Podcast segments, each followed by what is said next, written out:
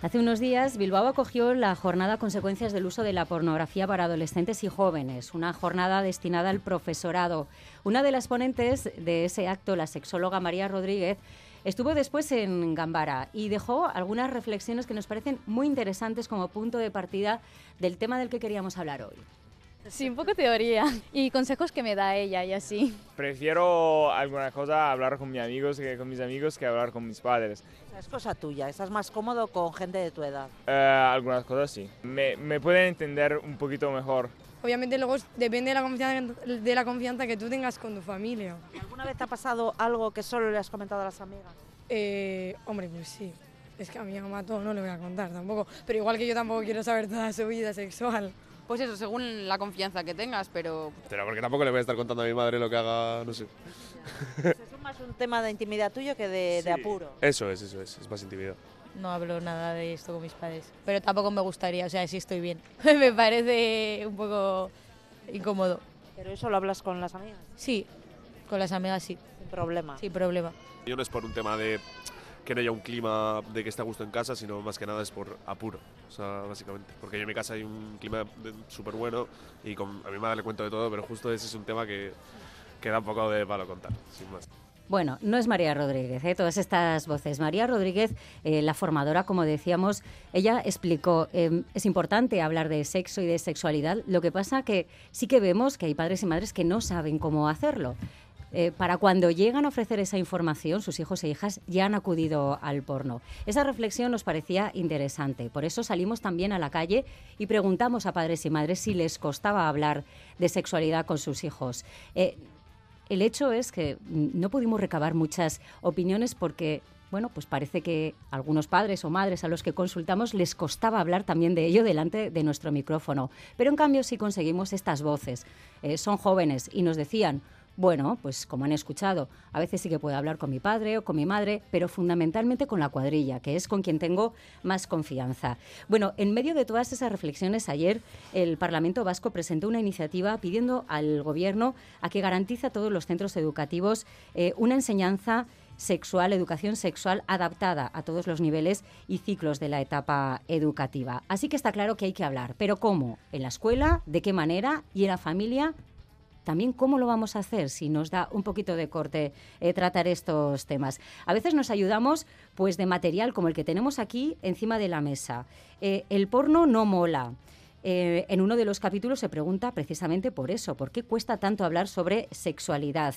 El porno no mola lo firma la psicóloga especializada en educación sexual, Ana Salvia. ¿Qué tal, Ana? Buenos días. Hola, buenos días, Egunon. ¿Nos cuesta hablar de sexualidad a los mayores con nuestros hijos? Sigue costando muchísimo, muchísimo. Sí. ¿Y por qué? Porque, no mm, porque somos una generación que tiene ganas de hacer educación sexual, pero no tiene ningún modelo, porque nuestros padres no nos hablaron o nos hablaron muy, muy poquito sobre sexualidad. Entonces falta un modelo a seguir, no sale de manera automática. Más bien la, la mayoría de la población de padres y madres y de profesores se encuentran como bloqueados, no quieren ser como sus padres, pero no saben cómo llevar a cabo lo que tienen en su cabeza. Claro. Y luego eso genera un movimiento, que si no existe esa educación, por ejemplo, en casa, ¿tú crees que directamente niños y niñas, adolescentes, se van al porno y se educan ahí?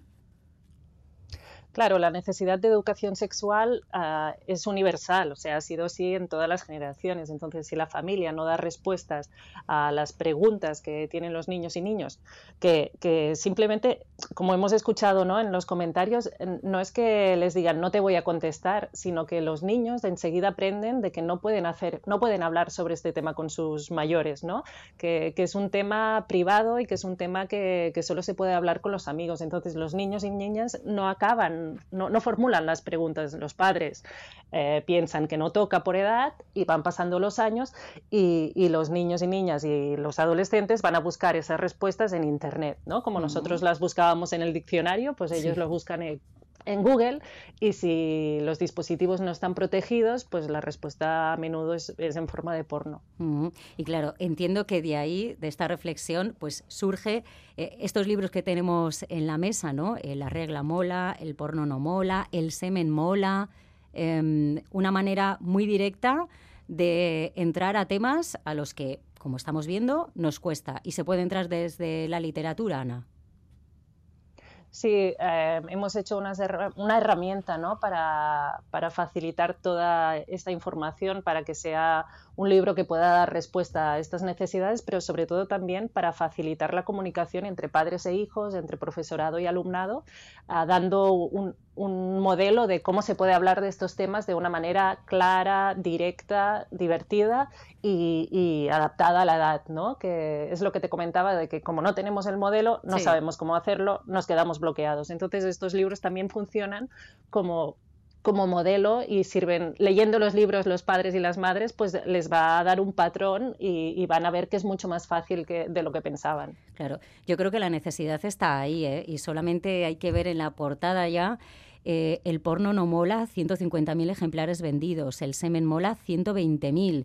Quiere decir que estos son libros que están llegando a muchas casas, que ahora mismo estarán presentes ahí y que también conoce una invitada que tenemos aquí en el estudio. Eh, se llama Ismene Camarero, es sexóloga y es directora del Instituto Soma, eh, ubicado en la calle Videbarrieta, en Bilbao. Eh, ofrece formación a um, alumnado, a padres, madres, a profesorado y también una escuela de padres y madres pues para hablar de eso, de lo que nos cuesta, ¿no? Eh, Ismene, ¿qué tal, Egunon? Egunon, Loreto. Tú conocías estos libros, ¿verdad? Sí, claro, sí. ¿Eh? Y tú decías, esto es eh, una herramienta, ¿no? Como nos decía Ana también, ¿no? Para facilitar eso, el poder aterrizar en este tema, ¿no?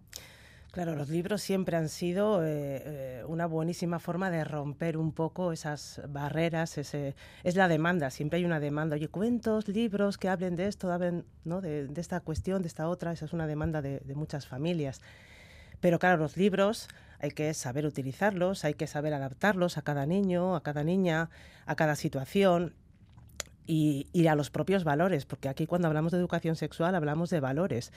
Y, los valores son de, también de, cada familia. Entonces, eh, nosotros ahora tenemos, por ejemplo, un, un, curso de cuentos para hacer educación sexual, que ahora empezamos en, en febrero y donde vamos a meternos mmm, más en cómo utilizar, no solo conocer los cuentos, sino cómo utilizarlos, ¿no? Cómo utilizarlos sobre todo para generar diálogo, no tanto para dar respuestas, que es eh, lo, que, lo que pensamos que buscan las niñas y los niños, los adolescentes, uh -huh. en realidad lo que buscan es dialogar, debatir, pensar sobre cuestiones que, eh, que se han silenciado, ¿no? que eso que decía Ana, ¿no? que perciben que de esto no se habla, se habla con los amigos y ya está. Entonces, este esto, de esto no se habla, este esto, uh -huh. tiene mucho contenido. eh, a veces ese contenido lo ponemos, o muchas veces la forma de entrada más tradicional ha sido a través de lo fisiológico, ¿no? Pues por esto que comentas, el semen, la regla, sí. ¿no? La regla, tiene otros libros también de la, sobre la vulva, el pene, todas las cuestiones eh, fisiológicas ha sido una vía de entrada, ¿no? Pero hay otras vías y otras cuestiones que el, hay un, contenidos muy amplios en la educación sexual. Hablamos también eh, de que hay unas dificultades o que bueno las familias que vienen a formarse lo que se sienten también es como con más confianza para hablar sobre eh, esa idea de mujer y de hombre que estamos transmitiendo, sobre ese diálogo entre lo femenino y lo masculino, ¿no? sobre si tiene valor la feminidad en un hombre, la masculinidad en un hombre, bueno, todas esas cuestiones sobre las vivencias íntimas y corporales, sobre las sensaciones, las caricias, eh, sobre eh, el placer y las relaciones eh, eróticas y las relaciones de pareja, ¿no? Hay mm, muchas cuestiones que donde además hay un como un choque generacional, ¿no? De sí. la, la, idea de relación de pareja, la idea de hombre o de mujer, la idea eh, de cómo se construye la identidad, cómo se construye la orientación, cómo se entiende también la orientación sexual. Hay, mm, hay muchas ideas donde, eh, eh, donde hay un contraste también generacional uh -huh. Y, y donde, mm, sobre todo, a mí me parece que estamos en un momento que hay muy buenas intenciones, que se habla de hacer educación sí. sexual y de la necesidad de hacer educación sexual, pero creo que lo, lo interesante es meterse en el contenido. Ajá. ¿Qué queremos ¿De qué tratar? Eso es, claro. Es que la pregunta fundamental tratar? es, claro. educación sexual sí, pero ¿qué es la educación sexual? Eh, claro. Porque sabemos, igual tenemos claras cuáles son las nociones con las que debemos determinar, pues no sé, a determinados niveles, cuando se sale del instituto, ¿no? En matemáticas, en biología, eh, sociales, en idiomas, pero ¿y en educación sexual qué es?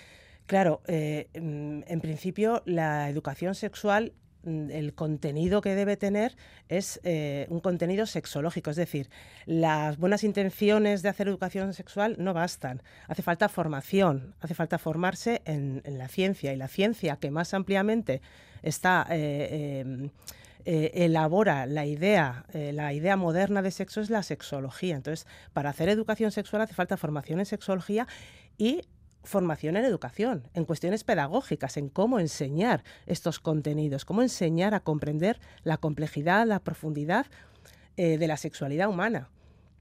Eh, esto tiene pues un recorrido pedagógico y, en diferentes contextos tendrá una, eh, una forma de llevar a cabo. ¿no? En el contexto eh, escolar hay unos contenidos programables eh, en todas las edades, adaptar las- los contenidos a todas las edades.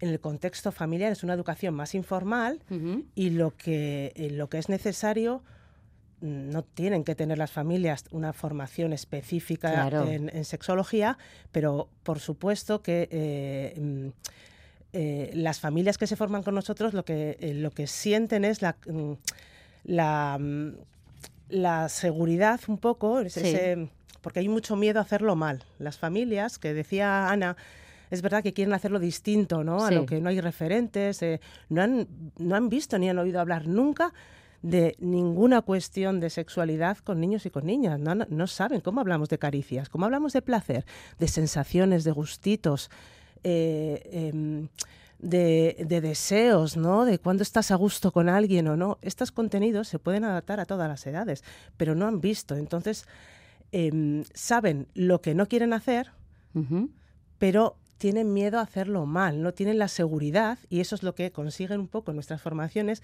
la seguridad de que ya hacen muchas cosas, que igual no se habían dado cuenta, hacen mm, mm, Sí. más y mejor educación sexual de lo que creen, por lo menos las familias que vienen a formarse, que son un perfil de familias que son cada vez más eh, muy interesada en, en profundizar en estas cuestiones Claro. y, y que le da valor. Eh, has planteado una serie de temas. Eh, Ana, mm, claro, ¿cuándo se empieza a hablar a los hijos e hijas de, de educación sexual? ¿Hay que esperar a que pregunten? ¿Hay que empezar? ¿Con qué se empieza? ¿A qué edad?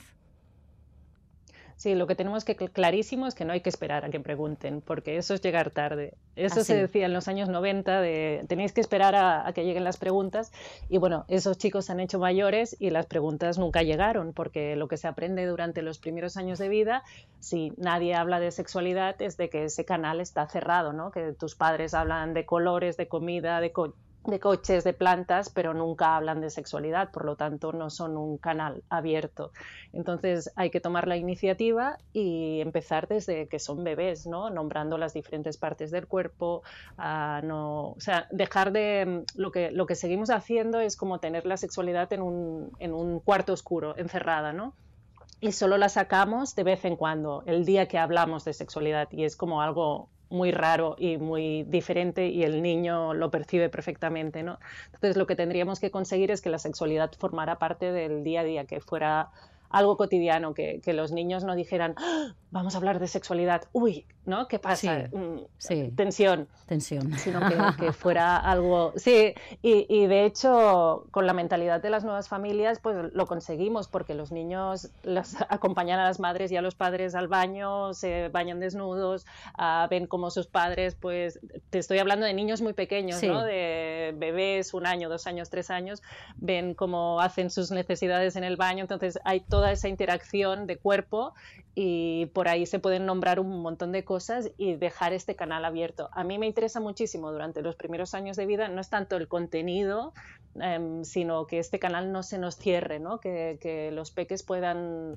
aprender por la experiencia de que se puede hablar de sexualidad con sus familias y que no es un tema tabú. Y sobre todo, ah, más allá del contenido, que también es importante, ah, una cosa que me preocupa mucho, que yo voy a los coles a trabajar cada Sí. semana con, con alumnado de 8 o 12 años, con, con los mayores de primaria, y lo que sigo percibiendo siempre, o sea, esto no está cambiando, en algún niño ha cambiado, pero en la mayoría no, es que se sienten absolutamente solos con el tema de la sexualidad. O sea, que ellos aprenden que con el tema de la sexualidad tienen que espabilarse solos y que es algo que se tienen que buscar la vida y que no pueden compartir con sus familias. Por lo tanto, todo lo que les pasa por internet, las cosas malas, los sustos, encontrarse porno cuando no lo buscaban, porno con violencia, ¿no? Todo esto que les asusta o personas que les dicen cosas sexuales por internet, como este canal lo tienen cerrado y ellos creen que es un ámbito en el que tienen que ir solos, pues no lo comentan con sus familias. Entonces, cuando hacemos una ronda en, los que, en la que explican todo lo que les ha pasado por Internet, y mi pregunta siempre es, ¿y se lo has contado a tu familia? Y la respuesta casi siempre, casi siempre es, no, ¿cómo se lo voy a contar? ¿no? Entonces, por ahí tenemos un trabajo muy grande realmente, que es que el canal esté abierto y que ellos nos puedan explicar las cosas buenas y sobre todo las cosas malas, ¿no? Para que podamos protegerlos y ayudarlos. Tú también ves esto, Ismene, eh, lo de esa soledad en la que se sienten con estos temas.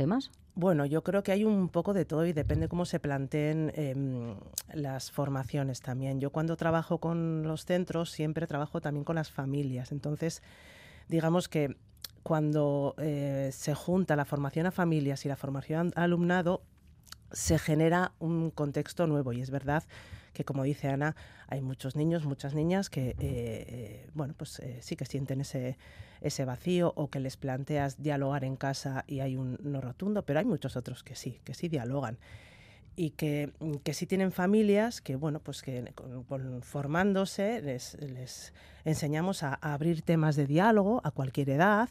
Eso requiere una actitud, claro, una actitud em, eh, más eh, comprensiva con lo que em, con, cualquiera de las temáticas que saque.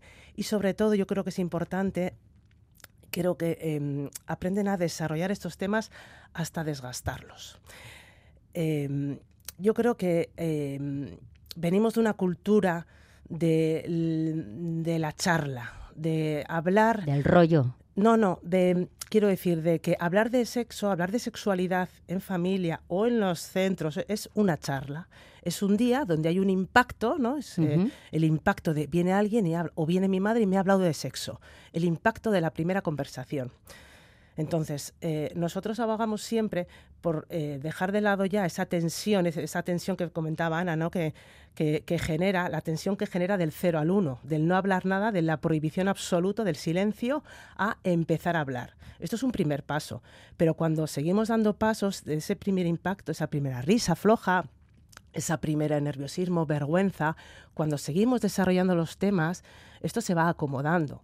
Entonces, creo que necesitamos, y, en nuestras formaciones, las, eh, las familias aprenden a desarrollar, a perder el miedo, a desarrollar con sus habilidades, con sus eh, em, de la mejor manera que ellos eh, puedan proponer a sus hijos em, a desgastar esos temas para que se conviertan, porque eso es lo que va a hacer que luego los niños, las niñas recurran a ellos cuando lo necesiten y que sean un polo de atracción distinto al que es, por ejemplo, las redes, Internet o el porno, que está siendo un polo de atracción porque hay un vacío.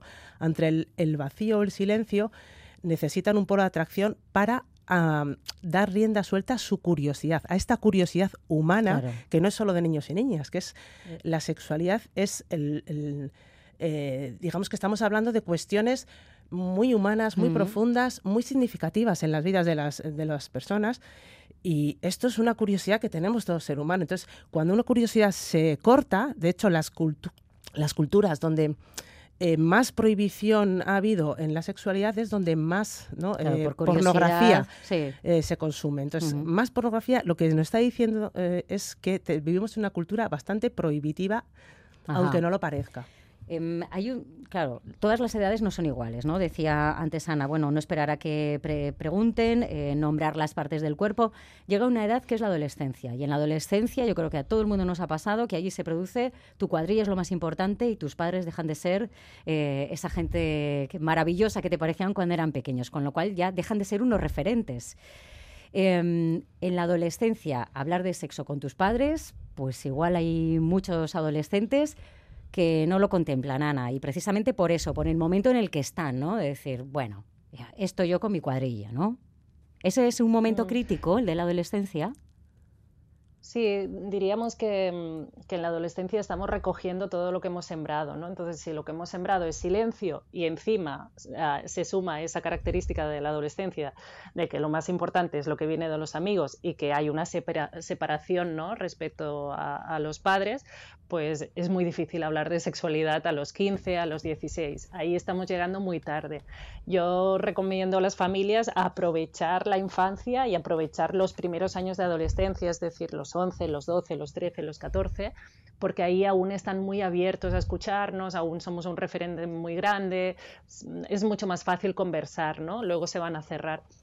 Por eso todos nuestros libros los, los, los hemos hecho pensando en, en, ese grupo de edad, ¿no? Tenemos una colección para los más pequeñitos y luego tenemos la colección que nombrabas de la regla mola, del el porno no mola, ya para preadolescentes y adolescentes. Uh -huh pero en, no, no a los 16, ¿no? que también claro. se lo pueden leer, ¿no? sino cogerlos realmente al principio, cuando aún están abiertos a, a este tipo de conversación. Que no mm. significa que con 15 no tengamos que hacer nada, pero veremos que es más difícil, sobre todo si no hemos sembrado. Uh -huh. Yo reconozco que el título del semen mola. Eh, Ana, hay gente que lo ha visto por aquí, por la redacción, ha dicho, ¿cómo? Perdona, que esto es educación sexual. Yo le tengo que decir a mi niño esto. O sea, todavía hay cosas que como que revuelven un poquito, ¿no? Es decir, tengo que llegar a ese nivel de profundidad. Sí, eh, bueno, fíjate que fue, fue un título que aquí cuando, cuando hablábamos con las editoras, pero primero salió la regla mola, ¿no? Y fue un título que también busca como una reflexión de decir, sí, en serio mola y por qué a mí no me mola, ¿no? Pues porque te falta educación menstrual. Luego, cuando quisimos hacer el libro, que nos lo pedían todas las familias, ¿no? El equivalente para chicos, Uh, pues claro, era obvio que, que, lo que teníamos que decir es que el semen mola. Y aquí sí. la broma era, bueno, todo el mundo sabe que mola, pero, pero ¿y qué? ¿no? ¿Y Entonces qué? El, el, título entero es El semen mola, pero necesitas saber cómo funciona. Y ahí abordamos uh, un gran silencio ¿no? que tenemos como cultura, que es toda la sexualidad masculina. O sea, mm. de las chicas hablamos un poquito por, por, miedo a que se queden embarazadas, a que la, les duela la regla, que tengan problemas pero con los chicos hay un vacío aún más grande porque aún tenemos esa idea de como, como no se va a quedar embarazado, porque no pensamos ¿no? que no, no, no tiene la misma responsabilidad sí. que la chica, pues entonces vía ancha y no, no hay, uh -huh. ningún, no, no, hay que hacer trabajo. Uh -huh. Y entonces este título, El semen mola, nos interpela a toda nuestra cultura a decir, ¿por qué las familias no hablan de semen con sus hijos? Cuando es el, la primera eyaculación es la entrada a la etapa fértil y a la gran responsabilidad de poder tener hijos, ¿no? Uh -huh. Entonces, uh, yo creo que es un título que remueve mucho y que ayuda a que repensemos qué educación sexual les estamos uh -huh. dando a los chicos y qué, qué responsabilidad sobre su capacidad reproductiva uh, seguimos eludiendo, ¿no? Y poniendo solo en, en la parte de las chicas. Bueno, pues hay que hablar de ello, pues hablemos, hablemos aquí, por como hemos hecho esta mañana ¿eh? en Boulevard, hablar sobre la educación sexual, qué es y cómo se puede afrontar, porque parece que ahí todo el mundo tenemos una asignatura pendiente. Ismene Camarero es sexóloga y es directora del Instituto Soma, ¿eh? que está en Videbarrieta, en Bilbao. Ismene, muchísimas gracias ¿eh? por acompañarnos.